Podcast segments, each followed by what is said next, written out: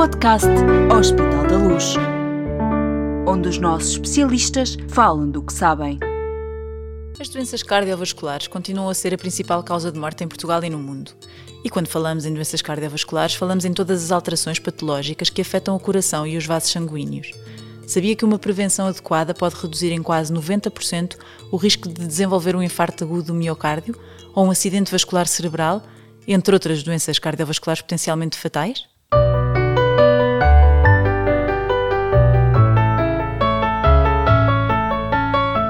Médico de família responde. Neste episódio, já perceberam, vamos falar sobre a prevenção e os fatores de risco das doenças cardiovasculares, bem como a sua monitorização. Lançámos o desafio aos nossos seguidores das nossas redes sociais Hospital da Luz para nos enviarem as suas dúvidas sobre este tema. Porquê? Porque convidámos Nuno Albuquerque, especialista em Medicina Geral e Familiar e médico de família no Hospital da Luz de Setúbal, para nos ajudar a dar resposta e a esclarecer tudo o que precisa de ser esclarecido. Seja bem-vindo ao podcast Hospital da Luz, Dr. Nuno. Olá, Olá muito obrigado pelo convite. Antes de avançarmos, é preciso agradecer também à Alexandra, à Soledade, à Ação, ao Nando, ao José, à Marta, à Maria, a todos os que aceitaram o nosso convite e nos enviaram as perguntas que vamos agora fazer ao nosso convidado. Começamos então por aqui. Afinal, uh, Dr. Nuno, quais são as principais doenças cardiovasculares, assim as mais prevalentes? Algumas das doenças cardiovasculares mais conhecidas uh, são, por exemplo, a doença cardíaca, como as pessoas costumam dizer, que na realidade Pode ser a doença coronária, pode ser, por exemplo, também doenças valvulares, etc. Todas elas são doenças cardiovasculares. São, uh, têm alguns denominadores comuns, mas cada uma com as suas propriedades muito próprias. Outra também muito conhecida é o acidente vascular cerebral, também conhecido por trombose, Sim. como antigamente era tratada, são as principais. Mas, no entanto, há muitas outras doenças que também são doenças cardiovasculares e que muitas vezes passam, eh, digamos, pelo desconhecimento das pessoas. Eh, a diabetes, por exemplo, não sendo propriamente uma doença cardiovascular, ela induz a doença cardiovascular. Portanto, quem tem doença diabética já estabelecida, indiretamente vai ter, por uhum. exemplo, a doença cardiovascular, como eh, doença arterial periférica, retinopatia diabética ou doença renal crónica diabética também. Há muitas um outras. outras. E a hipertensão arterial é uma doença cardiovascular, por exemplo. Por isso é um sem fim de doenças que podíamos falar aqui durante mais do que uma hora, claramente. Sim, vai ser um desafio difícil, mas é uma miríade mesmo de, de, Vamos tentar focar-nos nas mais prevalentes. Mais conhecidas. É mesmo verdade que estas doenças representam 30% das mortes que existem em Portugal? É mesmo verdade.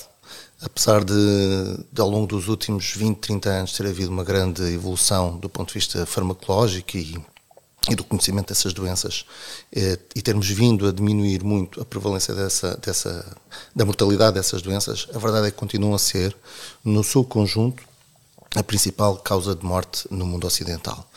E continuam a ser eh, não só causa de morte, mas também causa de incapacidade, eh, diminuição da qualidade de vida, morbilidade, por assim dizer. Uhum. Ou seja, a doença cardiovascular é realmente uh, um foco principal ou muito grande na, da medicina, na, na parte preventiva. Aliás, os check-ups focam-se muito nessa parte. Sim. Se a pessoa verificar o que é que é, digamos, o, o âmago da doença, da, da doença, da consulta de check-up, uhum. é mesmo a doença cardiovascular, não é por acaso. E, portanto, acaba por ser um, um factor de extrema importância naquilo que é o mundo ocidental. Hoje em dia nós vivemos mais anos, com mais anos temos mais predisposição a desenvolver a doença cardiovascular. Tipo Exatamente. Sim. Tem mesmo a ver também com o próprio envelhecimento. Aliás, é um dos fatores. Com o próprio envelhecimento e também qual é o peso da hereditariedade neste tipo de doenças? Porque Uh, devemos estar mais alerta se os nossos pais ou os nossos antepassados tiverem morrido de doença cardiovascular? O que, de que forma é que devemos reagir? Como é que... Sim. Há factores que nós consideramos modificáveis e não modificáveis. Uhum. Realmente o aspecto hereditário, ou aquilo que nós chamamos de antecedentes familiares, são fundamentais. É completamente diferente termos duas pessoas com características muito idênticas, mas que de repente uma nos diz do lado, imaginemos, do lado paterno, eu tenho um sem número de episódios ou de casos de família em que tenho tido AVCs, em que tenho tido trombose, um, por exemplo, infartos do coração, etc. Ou patologia uhum. cardíaca vária. Ou a outra pessoa, com exatamente o mesmo perfil, simplesmente não tem esse aspecto. Isso faz-nos logo modificar imenso a nossa abordagem. Uhum. Porquê? Porque significa que a probabilidade de evolução ou de alteração do, dessas, desses aspectos que, digamos, são idênticos entre as duas, essas duas pessoas podem se modificar rapidamente de um momento para o outro. Ou seja, podemos ter indivíduos com 35, 40 anos completamente idênticos e que uh, têm antecedentes familiares diferentes, diferentes, e que rapidamente um deles pode vir a desenvolver doença ou desequilíbrios metabólicos, etc. Pronto, uhum. aspectos médicos que vêm comprovar ou, ou, ou, ou, vêm consolidar aquilo que é a sua história familiar. O peso da hereditariedade. Atenção. Uma coisa é a, a, a questão genética, uhum. outra coisa é a hereditariedade. Como é óbvio, nós temos aquilo que nós chamamos a pool genética. A pool significa que temos um conjunto de uh, genes ou poligenias, ou seja, múltiplos genes que em conjunto eles determinam a nossa predisposição para certo tipo de doenças. Outra coisa é a mutação de um gene específico que vai nos levar ou induzir a uma determinada doença. Portanto, são coisas ligeiramente diferentes. diferentes. Doença cardiovascular é tal e qual como a diabetes, maior parte das vezes, aqueles casos que nós costumamos falar, são essencialmente questões poligénicas, ou seja, de hereditariedade, hereditariedade familiar uhum. que, na realidade, não obriga que eu venha a ter doença, mas as probabilidades são mais elevadas do que quem não tiver esse historial. Ok. E agora, a Solidade lançou-nos aqui uma pergunta e conta que tem o HDL elevado e o LDL normal. Isto para perceber um bocadinho qual é a relação entre o colesterol e, a doença do, e as doenças do coração. Correto. Ela pergunta se deve tomar estatina. Bom, eu não, eu não conheço o caso, o caso da solidade, da solidade mas pronto.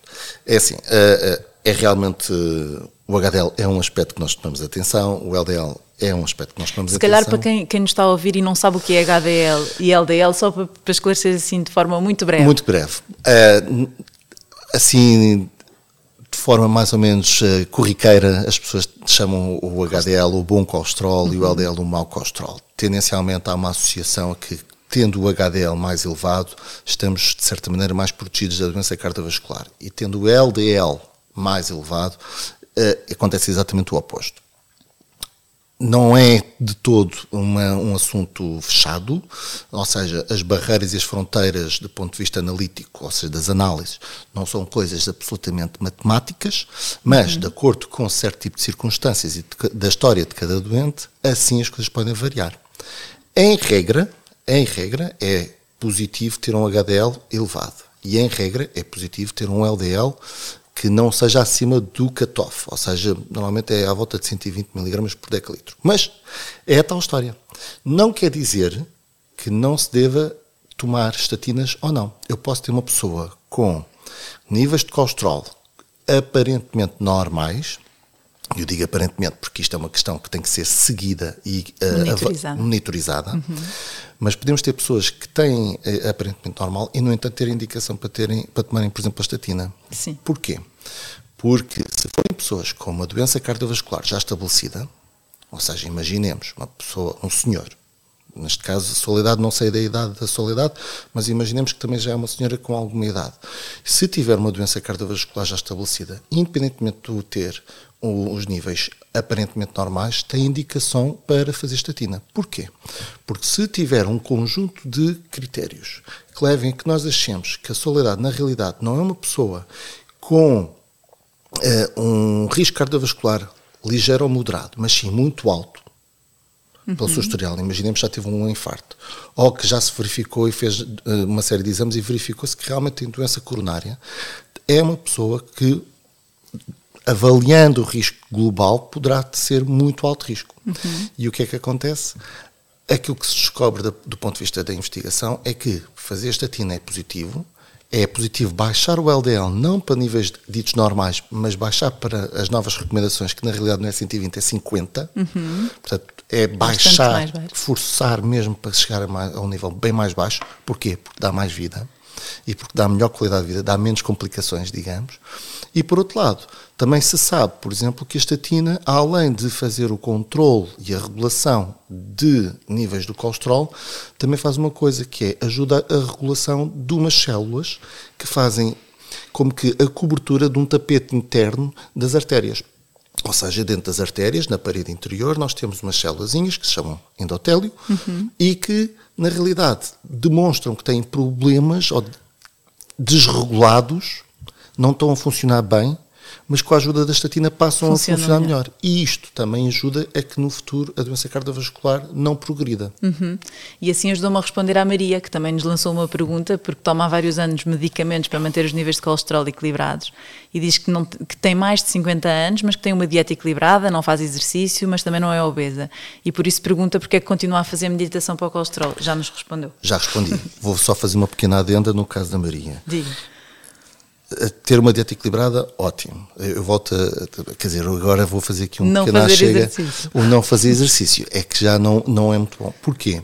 Porque, da mesma maneira que a dieta ajuda a regular aspectos metabólicos não vamos aqui aprofundar, uh, o exercício físico acaba como por ser um, aquilo que eu, eu chamo-lhe stress fisiológico. O que é que é stress fisiológico? É induzir uh, um, uma espécie de desafio a vários mecanismos que o nosso corpo tem uhum. de regulação, desde o colesterol, açúcar, etc. E induzir esse stress é forçá-lo a exercitar-se. Ou seja, se nós aplicarmos os mesmos princípios de, que nós já conhecemos para o nosso corpo, que é se eu fizer exercício físico, imaginemos uma caminhada, eu sei que no espaço de um, um mês, dois meses, conforme o objetivo estabelecido, eu vou melhorar a minha performance. É a mesma coisa do ponto de vista fisiológico. Ou seja, há mecanismos fisiológicos que, sendo estressados ou exercitados, o stress fisiológico, melhoram também. Melhoram também. Muito bem. E com que idade é que costumam ser diagnosticadas estas doenças? Isto foi outra pergunta que nos surgiu, foi, foi, veio da Alexandra, que quer saber se as doenças cardiovasculares podem estar relacionadas com a idade. Ela pergunta mesmo se são coisas de velhos. Sim. Eu há bocado dei um, uma pequena. aproximei-me ligeiramente deste tema, mas é realmente. Depois eu avancei, que era para chegarmos aqui a este ponto. É, isto, isto vai de acordo com aquilo que nós falamos dos aspectos modificáveis versus os não modificáveis. Sim. Há aspectos que não são modificáveis. Se eu tiver 30 anos, eu tenho 30 anos, não consigo modificar isso, só vai modificar ao longo do tempo. Portanto, não é um aspecto que esteja sob o meu controle. Eu nasci quando nasci e tenho a idade que tenho no presente. A mesma coisa em relação ao género. É completamente diferente de ser ter, o, ter o sexo feminino ou o sexo masculino uhum. durante grande parte da nossa vida, do ponto de vista cardiovascular. Sim. Isso daria outra conversa. Isso é outra conversa. Isto é, é, é, questão das influências hormonais, etc. Uhum. Mas pronto, mas vamos facilitar. É assim, a maior parte é, eh, há uma influência da questão do género. E depois também há a questão que já falámos dos antecedentes eh, familiares. Há os modificáveis, que é a dieta, o exercício físico, fumador versus não fumador, que ainda não falámos, sim. e é absolutamente fulcral. Uhum. Aliás, é tão central que na própria tabela que é utilizada uh, da avaliação, que é o score, Sim. há duas tabelas diferentes. Há uma para fumador. para fumador e há uma tabela para não fumador. E é, digamos que a cor é uh, drasticamente diferente quando se é fumador. É muito mais. O panorama é mais dramático. O panorama é muito mais dramático. Pronto. Portanto, é a partir dos 40 anos que as, que as situações modificam-se. Porquê? Porque é a partir dos 40 anos que se verificou que tendencialmente começa a haver uma subida da, uh, do impacto destas doenças uhum. e da presença dessas doenças. E mesmo que não estejam lá ainda de forma marcada, há pequenas uh, modificações, lá está, fisiológicas, pela própria idade, induzidas pela própria idade, que começam-se a manifestar. Ou seja, eu posso não ter doença, Sim. eu posso não ter sintomas, mas eu, ao fazer o meu check-up, eu vou detectar que há aspectos que podem estar lá uh, já a começar a dar sinais, por exemplo, o colesterol alto, Sim. ou por exemplo, o, ter uma tensão, uma tensão arterial ligeiramente elevada, que pode não ser uma hipertensão, mas pode ser o, o, o, o início, o primeiro passo para chegar lá. No fundo, eh, a sintomatologia é variável, ou seja, porque há quem fale, há quem diga que estas doenças são doenças silenciosas. Neste caso, por exemplo, se o colesterol estiver alterado, nós não teremos, não teremos noção se não fizermos análises clínicas. Precisamente. Precisamente. É, esse, esse, é um dos aspectos, por exemplo, fundamentais de fazer eh, uma monitorização, check-up. check-ups regulares, visita, aquela história que se costuma dizer: Ah, desculpa lá, doutor, eu não costumo vir muito frequentemente aos médicos porque eu, não, eu sou uma pessoa saudável. Uh, eu costumo dizer, a medicina não é só para quando estamos, do, estamos doentes, é também para quando estamos, para quando estamos saudáveis. Nos sentimos bem, e nos sentimos que... bem, exatamente para, para, ter certeza que tudo continua a funcionar como era suposto. Uhum. E A ideia é, se apanharmos qualquer coisa, se detectarmos qualquer coisa já a modificar-se, começamos logo a tomar as medidas necessárias. Sim. Nem que seja dizer, olha, atenção à dieta, atenção ao peso, atenção ao A jogar fumo. na prevenção. A jogar na prevenção. Sim. Que neste caso seria a prevenção primária, ou seja, é antes de acontecer uma doença, é antes de acontecer qualquer coisa. Ainda lhe queria perguntar sobre a prevenção. Estes números que nós falámos, os 90%, o ri- de, de poder reduzir em 90% o risco de desenvolver uma destas doenças, é verdade? Se fizermos uma boa prevenção, explique-nos lá como é que é possível. É Feliz- 90% é uma é. grande percentagem. É, felizmente é verdade. Parece mentira, mas é mesmo verdade. Porque a questão é que eh, nós não conseguimos modificar a idade, não conseguimos mudar o género, não conseguimos modificar os nossos antecedentes familiares, mas nós conseguimos modificar eh, aspectos da nossa vida que têm um peso muito grande na doença cardiovascular. Ou seja, nem tudo é destino, nem tudo é fado. Sim. As coisas são mesmo, temos algum poder eh, de decisão sobre aquilo que é o nosso futuro e o nosso presente. Ou seja, se eu tiver verdadeiramente cuidado do ponto de vista alimentar, seja uma dieta mediterrânica, se eu tiver eh, Estilo de vida cu- ativo. uma um estilo de vida ativo, se eu mantiver o meu índice de massa corporal relativamente sob controle, e sabe-se que a partir do momento em que se atinge um determinado índice de massa corporal, subir- começamos, digamos, a subir uma rampa que está sempre em crescendo. Se eu não fumar, eu vou verdadeiramente modificar. Ou seja, imaginemos, vamos fazer aqui um cenário hipotético: dois irmãos gêmeos, o mesmo back- background familiar, e um faz Estilo tudo aquilo que está de errado, o estilo de vida completamente errado, e o outro tem o estilo de vida completamente certo. A probabilidade estatística diz-nos que realmente o que tem um estilo de vida saudável não deverá ter doença cardiovascular da mesma maneira que o outro.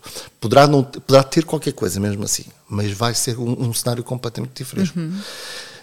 Agora, há cenários também dantescos, claro, mas é a tal história. Nós não conseguimos hum, determinar tudo, mas conseguimos inverter ou controlar as probabilidades. Eu, eu, eu normalmente eu digo, eu, eu prefiro ter as probabilidades do meu lado e não contra mim. Sim, e isso é a prevenção primária, mas depois existem outros tipos de prevenção, outros tipos de prevenção. Sim. Uh, as pessoas, quando usamos a palavra prevenção, pensamos mesmo primário, ou seja, é uh, aquilo que poderemos pôr em Fazer de prática, base, não é? fazer de base antes das coisas acontecerem.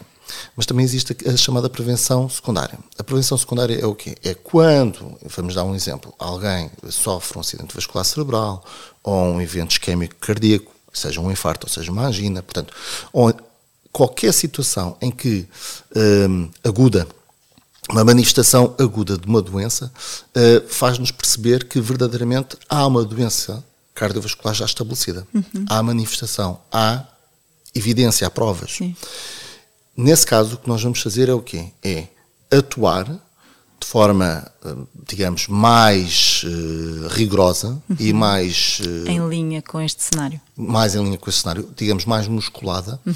para prevenir, em primeiro lugar, as complicações e também para prevenir uma recorrência de episódios. Uh, vamos dar um exemplo, assim, para tentar ajudar a que as pessoas percebam. Sim. Eu tenho um, um, infarto do coração, usando a palavra, uh, digamos, o português uh, de rua. Corriqueiro, sim. Corriqueiro. Eu tenho um infarto e, uh, portanto, descobrem que eu tenho um infarto, fazem o diagnóstico, fazem uma série de exames e descobrem e percebem, têm provas que eu, tenho, eu tive um infarto. Ok, eu tenho que passar a fazer uma série de medicação, não só para prevenir que eu tenha um infarto do coração, Uhum. novamente, mas também para evitar que haja complicações desse infarto do coração. Por exemplo, há um síndrome, as pessoas não sabem que é um síndrome, pensam que é uma doença, mas não é, não é, é um síndrome, que é a insuficiência cardíaca. O que é, que é a insuficiência cardíaca? É o coração perder a capacidade de bomba para fazer circular o sangue do nosso corpo, é isso, é a grande função do nosso coração. Uhum. Não é. conseguir cumprir o seu E papel já a não 100%. consegue, exatamente. E o- há uma série de coisas que eu posso fazer, reabilitação. Eu- eu- atenção, eu quero dar aqui uma pequena, um pequeno Claro. parênteses. Não quero dar a ideia de que eh, a ênfase é toda farmacológica. Não.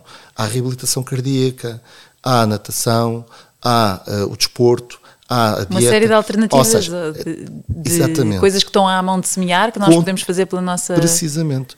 Mesmo na prevenção secundária, o, eh, não é, eh, o, o- o papel farmacológico é realmente muito importante, Uhum. porque temos a tentar, eh, digamos, proteger o órgão, mas tudo o resto que foi falado a nível de prevenção primária continua-se a aplicar. Sim. E essa é a ideia. A ideia é que tínhamos a, a, a, capacidade de, para quem não chegou a tempo, Sim. pelo menos, vai ter uma segunda oportunidade. Uma oportunidade de não lhe acontecer mais. Começar a trabalhar a partir daí. Começar a, a trabalhar a partir daí. Uhum. Com, isso dá alguma esperança a quem Exatamente. está a ouvir. No seu dia a dia, como médico de família do Hospital da Luz de Setúbal, lida com estas doenças regularmente? Diariamente. E qual é o conselho que mais vezes repete a este tipo de doentes? É este bater na prevenção, é. reforçar o, Exatamente. a força que a prevenção tem? Sim, e, de, e relembrar as pessoas que às vezes temos que fazer este discurso, que é, ok, um minuto são 60 segundos, uma hora são 60 minutos, um dia são 24 horas, uma semana são não sei quantos dias. É, e, e, nós, e aquilo que nós temos que dizer é, uh, durante todos estes segundinhos, a doença cardiovascular está lá, uhum. potencialmente lá. Eu sei que provavelmente nós uh, não devemos e não devemos uh, viver realmente com essa nuvem por cima esse da medo, cabeça, com sim. esse medo, mas devemos aprender a lidar com esse aspecto eu não diria tanto de uma forma corajosa, mas de uma forma conscienciosa. Uhum. Acho que é. E saber que temos uh, todas estas ferramentas que já, que, que já falou. E, e, que está, como dissemos, há aqui uma questão dos 90%. É 90% da, da, da doença cardiovascular pode, em grande parte, ser realmente revertida, inclusivamente. Só para terminar, e agora esta pergunta é minha: como rotina e para garantir que o meu coração está bem e saudável, o que é que é preciso fazer-se? Antes de tudo, visitar o seu médico assistente, uhum. conversar com ele, mesmo estando tudo bem. Esse é, primeira, é o primeiro passo. Uhum. Segundo passo, uh, expor todas as suas dúvidas, uh, não ter medo de falar do que é, que é a sua rotina diária, assumir aquilo que poderão ser as suas rotinas menos boas, assumir os vícios, uh, também assumir as coisas boas, as aprendizagens feitas e estar sempre aberto a, a dialogar com o médico para se estabelecer um plano em conjunto e personalizado, ou seja, uh, o dito check-up. De vez em quando as pessoas vão ao médico, vão falar sobre, as, sobre a sua vida, sobre a sua saúde, sobre as suas preocupações e, te, e quando tiverem a oportunidade de fazer esse check-up, também darem a oportunidade de que o médico estabeleça um, um, uma, uma, uma, abordagem personalizada uhum. de acordo com o seu historial, de acordo com aquilo que é o seu estilo de vida. E daí não poderão envolver análises, eh, eletrocardiogramas, etc, etc. Mas, acima de tudo, o grande passo, o pilar disto tudo é visitar sinceridade, o médico, sinceridade, visitar o médico de família e boa comunicação. E, e, e um plano de equipa. A fazer um plano de equipa. Sim. Muito bem. Nuno, muito obrigada por ter participado neste podcast, pelos esclarecimentos e pelos conselhos tão úteis que nos deixa e ficámos no final desta conversa um pouco mais ricos e mais conhecedores deste assunto. Foi com imenso prazer. Agradeço também a quem participou indiretamente neste episódio enviando perguntas nas nossas redes sociais. Esperamos ter ajudado a esclarecer todas as vossas dúvidas. Para quem nos segue, resta-nos dizer até breve. Estaremos de volta sempre com novos episódios desta e de outras rubricas do podcast Hospital da Luz.